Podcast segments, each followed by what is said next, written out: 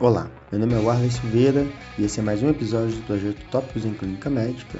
E hoje a proposta é abordar uma entidade rara, mas de prognóstico muito ruim se não reconhecido precocemente. Estamos falando da trombocitopenia induzida por heparina, ou do inglês HIT. Antes de mais nada, o que seria a por heparina? É uma rara complicação ameaçadora à vida que pode ocorrer após a exposição à heparina, seja ela de qualquer tipo em qualquer dose. Sua fisiopatologia envolve a produção de autoanticorpos direcionados ao complexo formado pela heparina e fator plaquetário 4. A ligação dos anticorpos a esse complexo leva a uma significativa ativação plaquetária, pode acarretar duas complicações principais: consumo de plaquetas, ou seja, trombocitopenia, bem como a predisposição à trombose arterial venosa, que são os principais responsáveis pela alta mortalidade do quadro. Mas por que é importante reconhecer essa entidade? Porque o reconhecimento e intervenção precoce são capazes de mudar seu prognóstico drasticamente, reduzindo a taxa de mortalidade de 20 para 2%, além do fato de possibilitar a prevenção de recorrência, evitando nova exposição heparina uma vez confirmado o diagnóstico. E quando suspeitar? Bem, deve suspeitar em todo paciente exposto a heparina nos últimos 5 a 10 dias e que se apresente com qualquer um dos seguintes sintomas: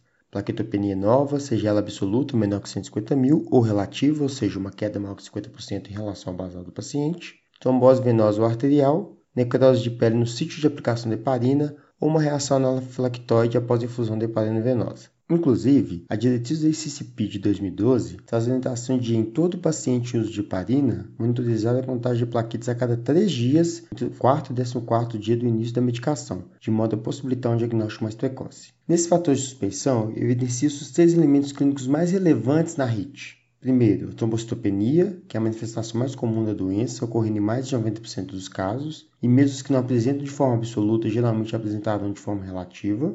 Importante salientar que as plaquetas geralmente caem para em torno de 60 mil. Quedas muito extremas, em torno de 20 mil, não são comuns e devem levantar a possibilidade de diagnóstico alternativo. Outro ponto importante é que a trombocitopenia tende a se resolver dentro de 7 dias após a suspensão da heparina. Inclusive, se as plaquetas não começarem a aumentar 3 a 4 dias após a suspensão dessa medicação, deve-se pensar em diagnóstico alternativo. Segundo, o tempo, ou seja, a trombocitopenia tende a ocorrer entre 5 a 10 dias após a exposição à heparina. Pode ser até mais precoce, caso o paciente tenha tido contato com a heparina nos últimos 3 meses, devido à persistência de grandes títulos de anticorpos circulantes. Por último, a ocorrência de eventos trombóticos, que são a principal complicação dessa entidade. Acontece em até 50% dos casos, pode ser do tipo arterial ou venoso, sendo o último mais comum, e sua apresentação varia desde necrose de pele no sítio de injeção, gangrena de membros, até isquemia de algum alvo, como IAM, AVC, isquemia mesentérica, entre outros. E, é claro, também a ocorrência de TVP e TEP. Mas como seria esse processo diagnóstico? Primeiramente, pensaremos em um diagnóstico presuntivo, que pode ser feito com auxílio do 4T Score,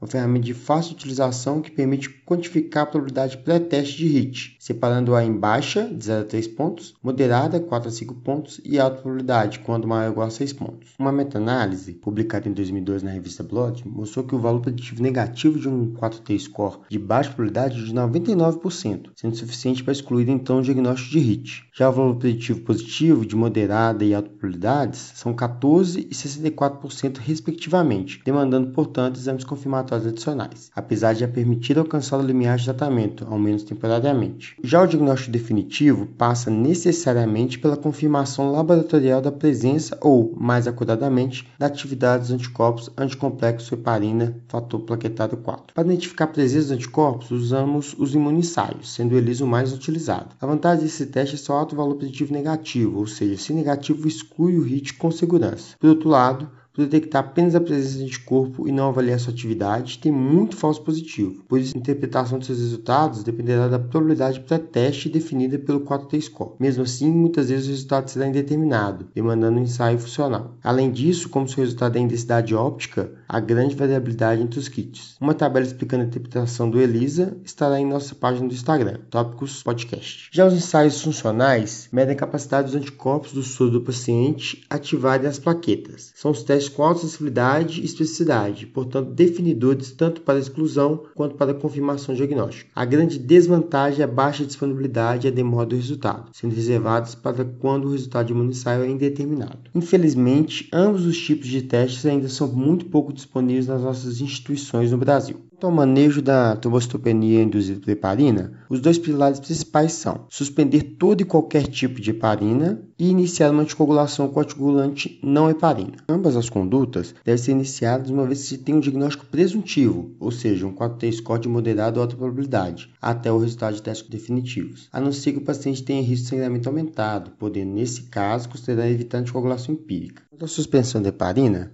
o objetivo é cessar a ativação plaquetária. É importante frisar que inclui também a suspensão de hiperinização de catéter duplo lumen para hemodiálise, bem como o uso de algumas medicações que contêm heparina, exemplo, alguns tipos de nutrição parenteral total, alguns complexos plasmobínicos, sendo importante, portanto, consultar a composição desses produtos junto aos centros responsáveis antes de administrá-los. Uma vez confirmado o diagnóstico, seja através do imunensaio ou do ensaio funcional, o paciente nunca mais deverá ser exposto a qualquer tipo de heparina durante sua vida, devendo inclusive carregar um documento que indique alergia a esse medicamento. Então, sempre que as plaquetas caírem após o início de heparina, a mesa deve ser suspensa? Não é bem assim. Primeiro, porque existem diversas causas de trombocitopenia não associadas à heparina, sendo importante atentar para os diagnósticos diferenciais. Segundo, porque existe uma forma de HIT, digamos, do bem, a chamada HIT tipo 1, que é marcada por uma trombocitopenia leve, com nadir em torno de 100 mil e precoce, ocorrendo nos primeiros dois dias após o início da heparina. O mecanismo não é muito bem compreendido, mas parece não envolver reação imune, mas uma ação direta da heparina sobre as plaquetas. E o mais importante é que essa entidade é benigna e não é associada à trombose, portanto, não demandando suspensão da heparina. Para essa diferenciação, o uso do 4T score pode ajudar bastante. Já em relação à anticoagulação, o objetivo principal aqui é evitar a ocorrência de trombose ou mesmo tratá-la quando já deflagrada. Obviamente, deve ser com agente não heparina, iniciado imediatamente, a não ser que o paciente tenha sangramento ativo ou seja de alto risco de sangramento. Ao contrário do habitual, o nível de plaquetopenia não deve ser contraindicação de coagulação, pois sangramento é raro em HIT, ao passo que o risco de trombose é muito elevado. Dentre as opções de anticoagulação, temos fondaparinux, bivalirudina, os anticoagulantes diretos, entre outros. E não há RCTs que comparem head-to-head essas drogas. E a melhor evidência disponível vem de estudos retrospectivos que mostram eficácia similar entre elas. Assim, a escolha dependerá da gravidade do quadro e, portanto, urgência da anticoagulação. Por exemplo, um evento trombótico risco iminente de morte, falando a favor, então, de uso de uma droga parenteral inicialmente. Potencial necessidade de reversão, por exemplo, o paciente tem um procedimento invasivo a ser realizado, ou o paciente há muito alto risco de sangramento, assim vai falar a favor de medicamentos que tenham antídotos, como alguns DOACs, já estão chegando aí os antídotos, inclusive no Brasil. Função renal e hepática, obviamente, influenciando diretamente aí na eliminação das drogas. Dentre as drogas parenterais, a mais amplamente disponível no nosso serviço é o Fondaparinux, que é administrado por via subcutânea e tem uma dose que depende do peso, variando de 5 a 10 mg por dia. Algumas preocupações em relação a elas são uma meia-vida muito longa, em torno de 17 horas, o fato de não ter antídoto e ser eliminado pelos rins, sendo um problema na disfunção renal. Quanto aos DOCs, há uma crescente evidência vinda de dados observacionais, principalmente série de casos,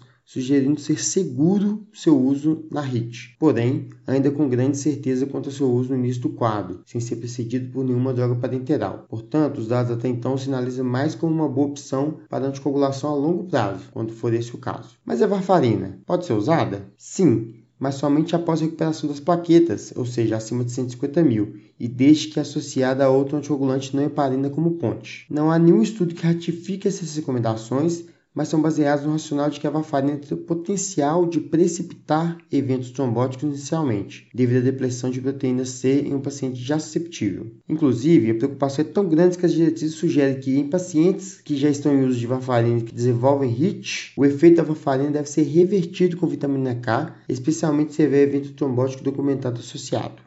O tempo de anticoagulação dependerá se há ou não trombose identificada. Não há nenhum estudo mais robusto que responda a essa dúvida. A conduta é baseada em um único estudo retrospectivo em que a não anticoagulação na vigência de HIT levou à ocorrência de evento trombótico em 30 dias em cerca de 53% dos pacientes. Assim, as recomendações das diretrizes são: se não houver trombose, anticoagular por 4 semanas, se houver, anticoagular por no mínimo 3 meses. Algumas diretrizes, como a Sociedade Americana de Hematologia, publicada em 2018, sugerem o screening de TVP assintomático com duplex em pacientes com HIT.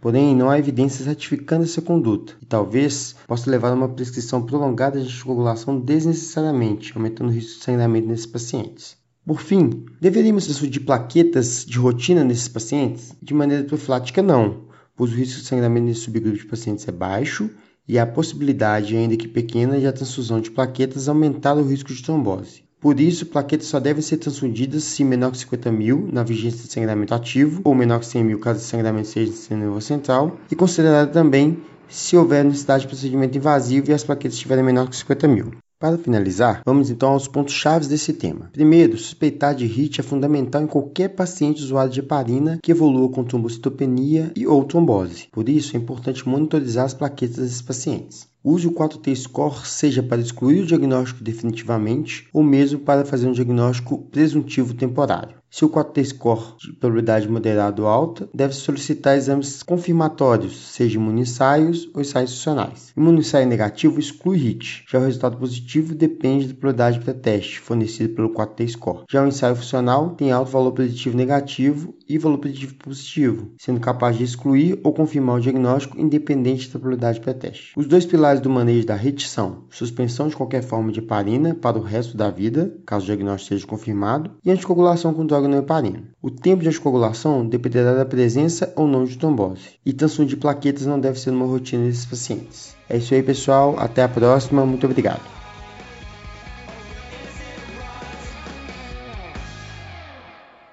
Gostou do podcast? Quer receber os novos episódios do Tópicos no momento em que eles forem publicados, no seu dispositivo e sem precisar fazer nada? Basta assinar o Tópicos em Clínica Médica no Spotify, no Deezer ou no seu agregador de podcast favorito. Não deixe também de acompanhar nosso canal no Instagram, o arroba Podcast, onde nós vamos publicar as referências dos episódios, além de material complementar para ajudar no aprendizado. Lá também é o canal de comunicação com a nossa equipe para fazer comentários, críticas ou até para sugerir pauta para os próximos episódios. Até a próxima semana.